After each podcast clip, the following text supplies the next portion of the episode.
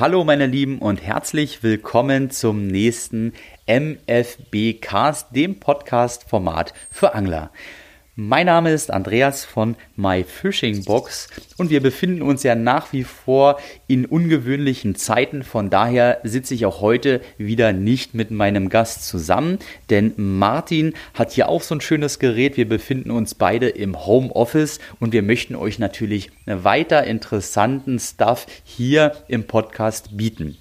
Ja, ich will Martin jetzt nicht jedes Mal komplett wieder neu vorstellen. Wer ihn nicht kennt, googelt einfach mal bitte MFB Newsroom. Da findet ihr ganz viele Fachartikel, denn Martin ist Doktorand am Leibniz Institut für Gewässerökologie und Binnenfischerei in Berlin. Das bietet den ganz großen Vorteil für euch, dass ihr natürlich ein unheimliches Fachwissen hat und vielen Mythen einfach mal auf den Grund gehen kann. Genauso sah es aus vor einer Weile mit einem Artikel, da ging es um das Thema Abrüsten und zwar bei Kunstködern, Drillinge weg und Einzelhaken ran. Das ist ja momentan ein ganz, ganz großer Trend und Martin hat vermutet, dass dort mehr eine Glaubensfrage herrscht als wirkliches Wissen, was ja auch nicht schlimm ist, denn ihr habt ja gar keinen ja, Zugriff auf diese ganzen Studien, die es dazu gibt. Aber Martin, und der hat uns natürlich einen Bericht dazu geschrieben, der auch gute Wellen geschlagen hat und jetzt hat er nochmal sein ganzes Wissen zusammen in einen Podcast gepackt und ich wünsche euch einfach ganz, ganz viel Spaß mit den nächsten 17 Minuten. Hallo zusammen hier zum nächsten Podcast aus der Reihe Stimme aus der Wissenschaft. Vielen Dank, Andreas, für die schöne Einleitung und trotz der Entfernung zwischen uns, in der wir uns ja nun mal gerade befinden, fühle ich mich dir doch immer sehr nahe, ver, verbunden im Geiste quasi. Heute geht es um im Podcast geht es um einen Artikel, den ich geschrieben habe, der für relativ viel Aufsehen, zumindest für die Verhältnisse, die ich sonst gewöhnt bin, gesorgt hat. Es ist der Artikel Abrüsten, Einzelhaken oder Drilling, eine Glaubensfrage. Dem, also zunächst mal das Abrüsten, also quasi das Tauschen von Drillingen durch Einzelhaken an Kunstködern. Das ist ja so ein bisschen, geht darauf zurück, dass immer mehr Leute auch gefangene Fische zurücksetzen, ähm, dass es immer mehr Entnahmefenster gibt, dass es aber auch Schonzeiten gibt, in denen Fische zurückgesetzt werden sollen. Und die Theorie ist die, dass quasi ein Drilling, wenn er denn tief sitzt, für mehr Schaden am Fisch sorgt und es damit schwieriger ist, den Fisch zurückzusetzen als, als mit einem Einzelhaken. Der Frage habe ich mich ein bisschen ähm, detaillierter gewidmet. Also ich habe wissenschaftliche Studien dazu rausgesucht, weil es auch ein bisschen kontraintuitiv ist zu dem, zu meinen Erfahrungen.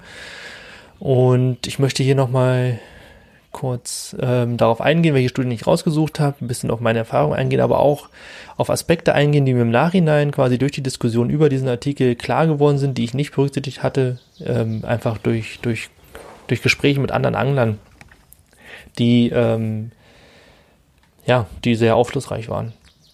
Also zunächst mal ähm, im Artikel direkt findet ihr, es ist ein sehr ausführlicher Artikel, findet ihr super viele ähm, Studien, die ich rausgesucht habe über den Vergleich zwischen Drilling und Einzelhaken und die Fängigkeit und die Sterblichkeit bei Fischen. Und ja, was soll ich sagen? Also das, das große Ganze ist eigentlich so dahingehend, also ich habe das immer mit dem Fokus darauf betrachtet, sterben Fische, wenn ich sie zurücksetze? Oder woran sterben oder sterben Fische häufiger, wenn ich sie zurücksetze, wenn ich mit dem Drilling mit dem Einzelhaken angel. Und die ganzen Studien, viele der Studien, die es dazu gibt, sind an Forellen gemacht worden. Es gibt auch viele Studien, die an, an barschartigen, also oder auch in, in, an Meeresfischen gemacht wurden. Und der Großteil der Studien zeigt einfach, dass es in Bezug auf die, auf die Sterblichkeiten absolut keinen Unterschied macht oder nur einen sehr geringen Unterschied macht. Eigentlich meistens keinen Unterschied, ob ich einen Drilling oder einen Einzelhaken fische. Das ist insofern ziemlich interessant, weil es erstmal total, wie gesagt, kontraintuitiv ist. Das hat auch für sehr viel ähm, kontroverse Diskussionen gesorgt, weil mir Angler immer wieder geschrieben haben, ja, aber ich, ich fische doch auch, wenn ich jetzt seit ich mit Einzelhaken fische, kann ich ähm, viel schneller Fische abhaken und es sterben viel weniger Fische. Und da will ich ganz kurz mal zwei, drei Aspekte zu erklären, warum das für mich zwar auch Meinungen und ähm, Standpunkte sind, die aber in dem Sinne wenig damit zu tun haben, was ich hier versuche zu machen.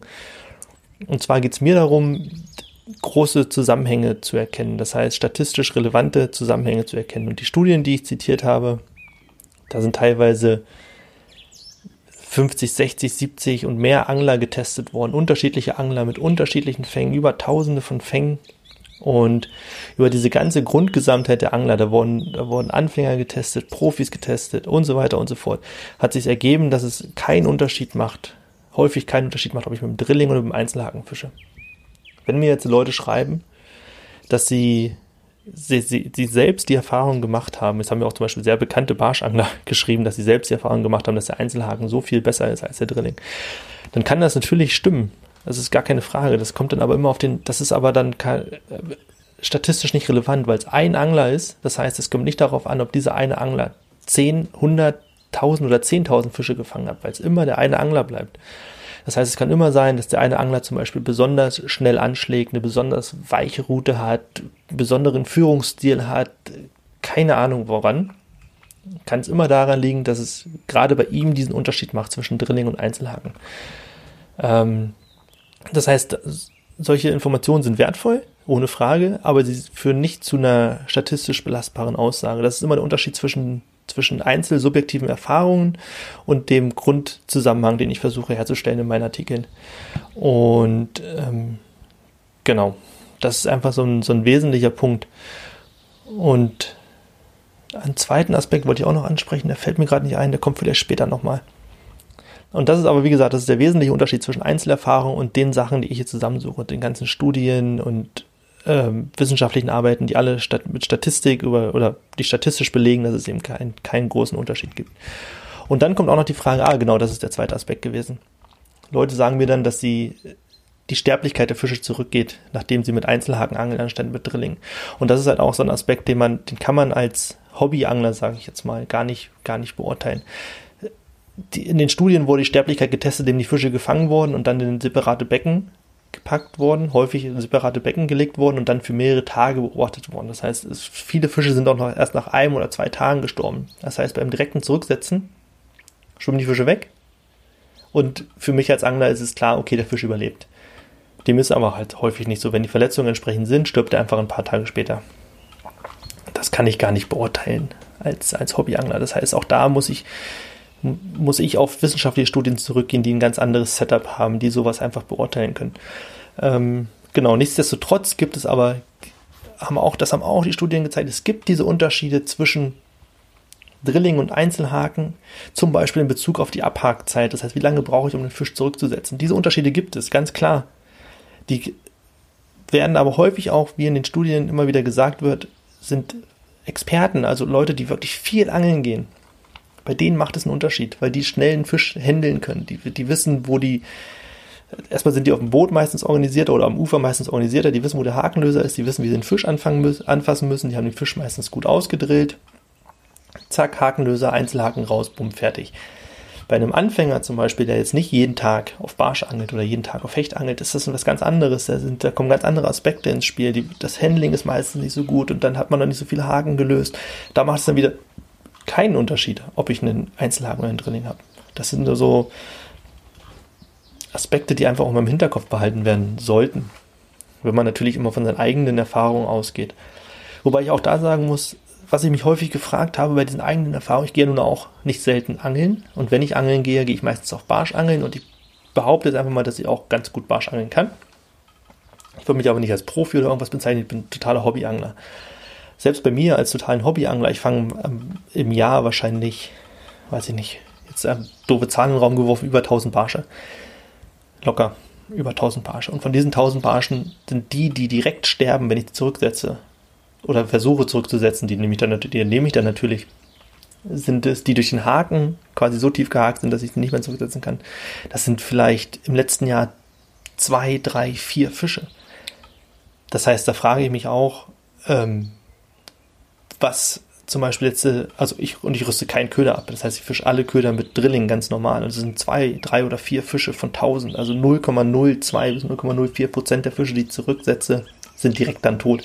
Ich weiß nicht, wie die Zahlen oder sind nicht mehr zurücksetzbar, sind nicht tot, sie sind nicht zurücksetzbar und ich entnehme sie. Ähm, ich weiß jetzt nicht, wie die Zahlen bei anderen Anglern aussehen, aber ich habe mich dann immer gefragt, wie, also für mich erschließt sich der Sinn nicht, warum ich auf einen Einzelhaken umsteigen sollte, weil so die Gefahr, dass der Fisch tief schluckt, schon extrem gering ist. Aber vielleicht, das kann halt auch wieder total an meiner Angelart liegen. Das ist halt kein Grundzusammenhang. Denn was zum Beispiel diese Studien auch gezeigt haben, ist, dass ähm, Drillinge häufig von Fischen gar nicht so tief geschluckt werden können. Und das fand ich sehr interessant, ein sehr interessanter Aspekt, dass Drillinge häufig ähm, schon sich früher im Maul verkeilen sozusagen und dadurch früher haken. Während der Einzelhaken, wenn ich jetzt mir so einen schlanken Wobbler vorstelle, hinten mit dem Einzelhaken, der Barsch kommt an, versucht den Köder anzusaugen, alles ist, stellt sich quasi in einer Geraden auf und wird vom Barsch zack inhaliert, bis rutscht bis hinten durch. Das ist natürlich mit dem Drilling äh, viel schwieriger, weil der Drilling irgendwo schon vorne irgendwo hängen bleibt in der Fluke, äh, an der, am Maulrand irgendwo, während der Einzelhaken auch mal schnell durchrutschen kann. Das fand ich einen super interessanten Aspekt. Das haben ein oder zwei Studien haben das gezeigt, dass das häufig vorkommt, dass Drillinge eben nicht so tief geschluckt werden wie Einzelhaken. Wobei da auch eine Studie dabei war, die mit Naturködern geangelt hat, aber das ist ja ein relativ, also Vergleich, irgendwo ähnliches Prinzip. Ähm, genau, das war schon mal ein super spannender Aspekt von diesen ganzen Studien, weil ich habe mir natürlich auch nach der ganzen Kritik und so nochmal genauer nachgelesen. Ist es denn wirklich so sicher, wie ich mir das denke? Und es gab immer mehr Studien, die das immer, die mein, meine Vermutung immer mehr bestätigt haben. Ähm, ein weiterer Aspekt, warum Leute immer, ähm, oder was, was viel entscheidender ist, ob ich ein Drilling oder ein Einzelhaken fische, ist einfach die, der Ort, an dem der Haken sitzt und dann ist es völlig egal, ob es ein Einzelhaken oder ein Drilling ist wenn der, wenn der Haken in den Kiem sitzt, dann ist der Fisch meistens, stirbt der Fisch meistens daran. Das ist egal, ob das ein Einzelhaken ist, der in den Kiem sitzt, oder ein Drilling ist, der in den Kiem sitzt. Wenn er tief geschluckt ist, stirbt der Fisch. Ist egal, ob ein Einzelhaken oder ein Drilling. Das heißt, da spielt das dann, da, da spielt es auch keine Rolle, ob da zwei Haken des Drillings sitzen oder einer von einem Einzelhaken. Der, der Fisch ist dann einfach hin. Die Frage ist, wie, wie häufig das tatsächlich vorkommt. Und da gab es eben, wie gesagt, auch keinen Unterschied zwischen Einzelhaken und Drilling. Und da spielen also ganz andere Aspekte für die Sterblichkeit eine wesentlich höhere Rolle. Also nicht, die, nicht der Drilling oder der Einzelhaken, sondern der, der, der Platz oder der Ort, wo der Haken sitzt. Und wie das zwischen, also da scheint es auch keinen Unterschied zwischen Drilling und Einzelhaken zu geben. Das heißt, ähm, in Tests hat auch der Einzelhaken genauso häufig in Stellen gesessen, die zur Mortalität geführt haben wie der Drilling ähm, passiert halt einfach. Also gehört irgendwo wahrscheinlich auch einfach dazu, müssen wir mit leben mit Ang als Angler, dass wir einfach Fische auch teilweise so verletzen, dass sie da eben nicht zurücksetzbar sind und davon ernsthaften Schaden nehmen. Ähm, genau. Und was ich allerdings in diesem Artikel, und das wollte ich jetzt hier nochmal genauer sagen, was ich da nicht berücksichtigt habe, sind andere Aspekte, die über die Mortalität hinausgehen. Das ist zum Beispiel, wie gesagt, ich hatte es vorhin kurz angesprochen, das Handling, das kommt teilweise zum also das Handling eines gefangenen Fisches, das kommt teilweise zum Ausdruck im Artikel. Aber auch interessant war, dass mir mal Leute geschrieben haben, ja, ich rüste ja auch ab, damit sich Köder in der Box nicht so häufig verfangen.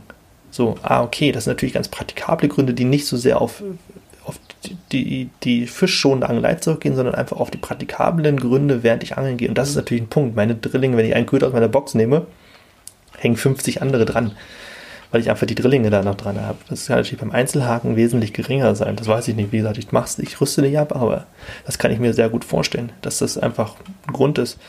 Und natürlich auch, ähm, was immer noch ein Punkt war, der, wenn ich einen Köder habe mit zwei Drillingen oder zwei Einzelhaken, das kann natürlich auch nochmal einen Unterschied machen, weil der, der, der freie Drilling oder der freie Einzelhaken sind natürlich eine potenzielle Gefahrenquelle. Zum Beispiel nochmal, dass während des Drills irgendwo der Fisch im Auge gehakt wird oder irgendwo außen gehakt wird.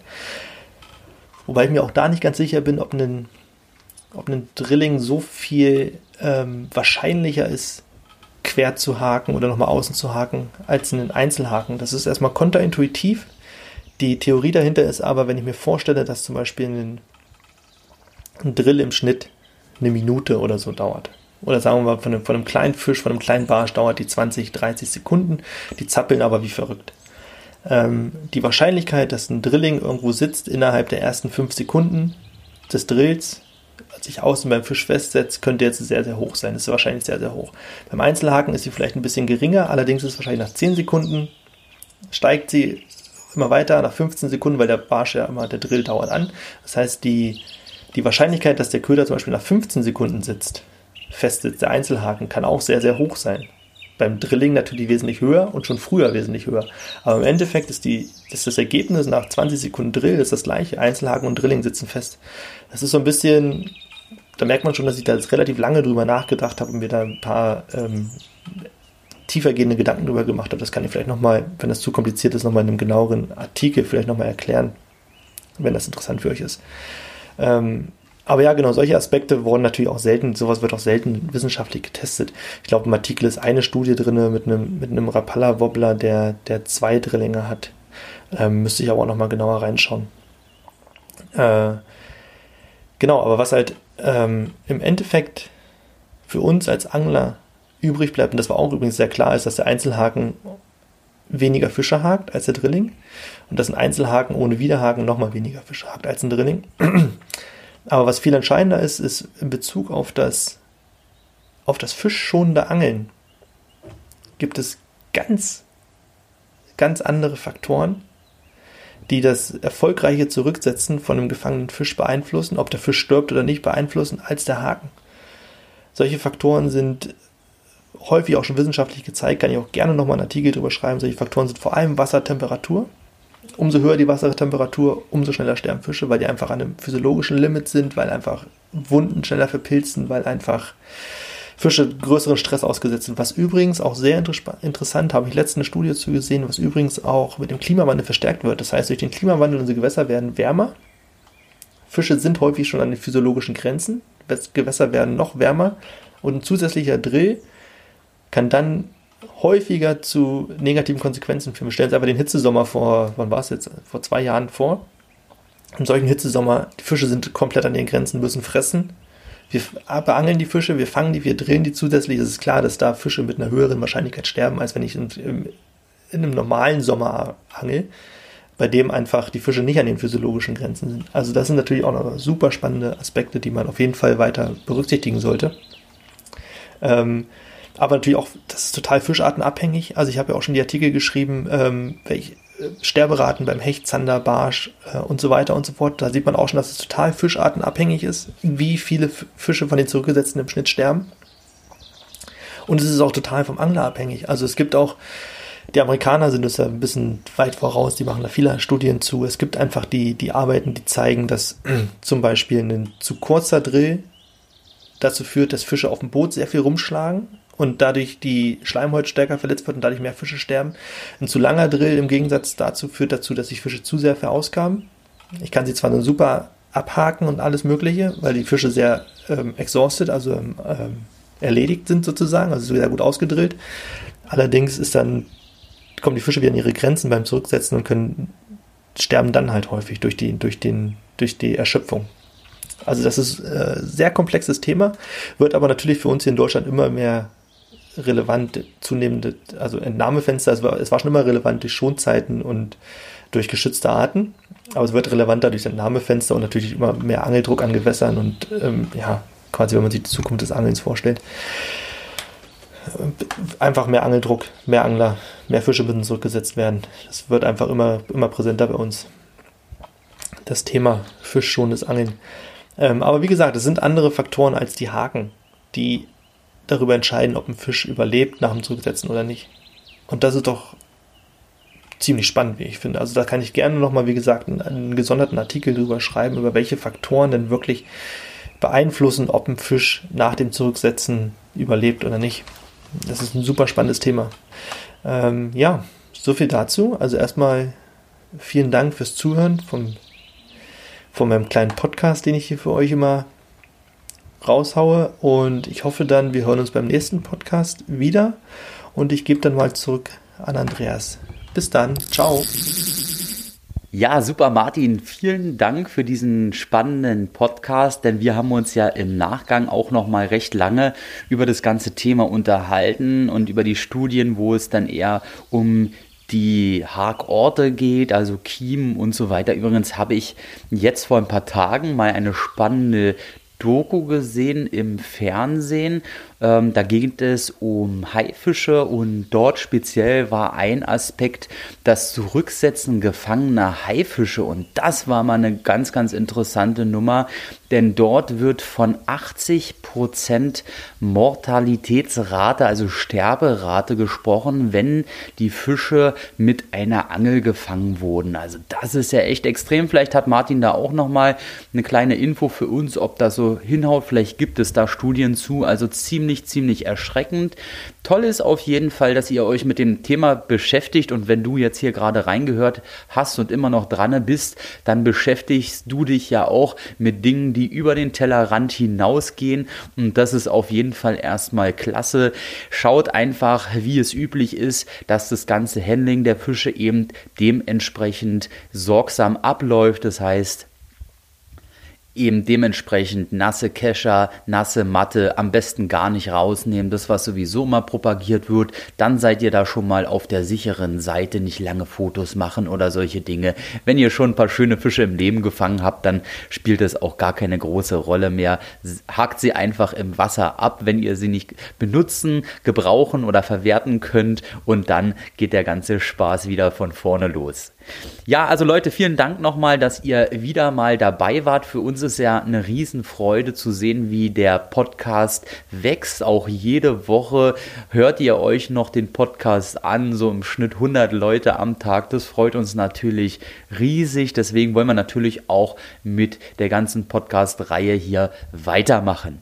Von euch kommt ja jetzt immer noch die Frage, wie könnt ihr uns in dieser besonderen Zeit supporten. Wenn ihr wollt, könnt ihr natürlich mal auf Amazon My Fishing Box eingeben. Da findet ihr unsere Amazon Boxen. Im Shop gibt es so diverse Sonderboxen und Stuffs, Kunstköder, Sets. Schaut da mal rein und bestellt schön fleißig. Damit seid ihr uns eine Hilfe.